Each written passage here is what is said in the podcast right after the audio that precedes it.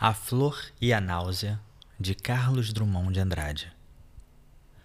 Preso à minha classe e a algumas roupas, vou de branco pela rua cinzenta. Melancolias, mercadorias espreitam-me.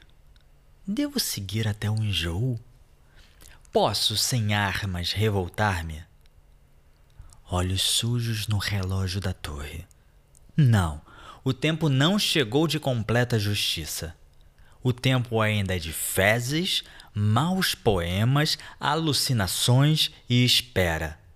O tempo pobre, o poeta pobre, fundem-se no mesmo impasse. Em vão, tento me explicar.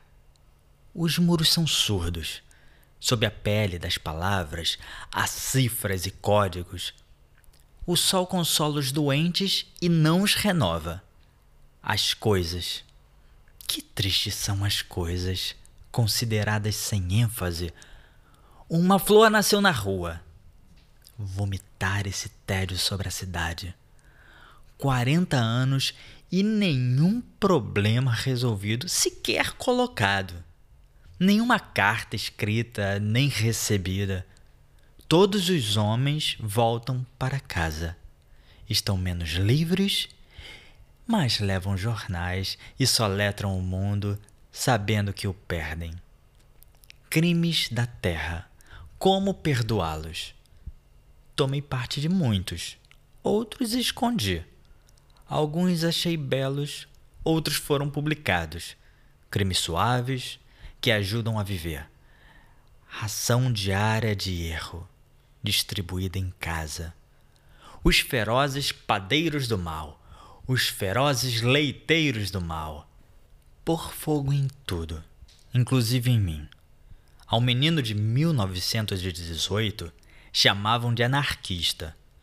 Porém, meu ódio é o melhor de mim.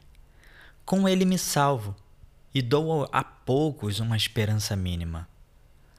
Passem de longe bondes, ônibus, rio de aço do tráfego, uma flor ainda desbotada ilude a polícia, rompe o asfalto. Façam silêncio completo, paralisem os negócios, garanto que uma flor nasceu. Sua cor não se percebe. Suas pétalas não se abrem. Seu nome não está nos livros. É feia, mas é realmente uma flor.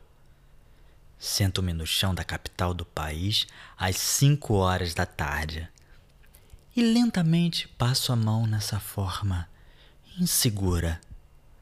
Do lado das montanhas, nuvens maciças avolumam-se. Pequenos pontos brancos movem-se no mar galinhas em pânico. É feia, mas é uma flor. Furou o asfalto, o tédio, o nojo e o ódio.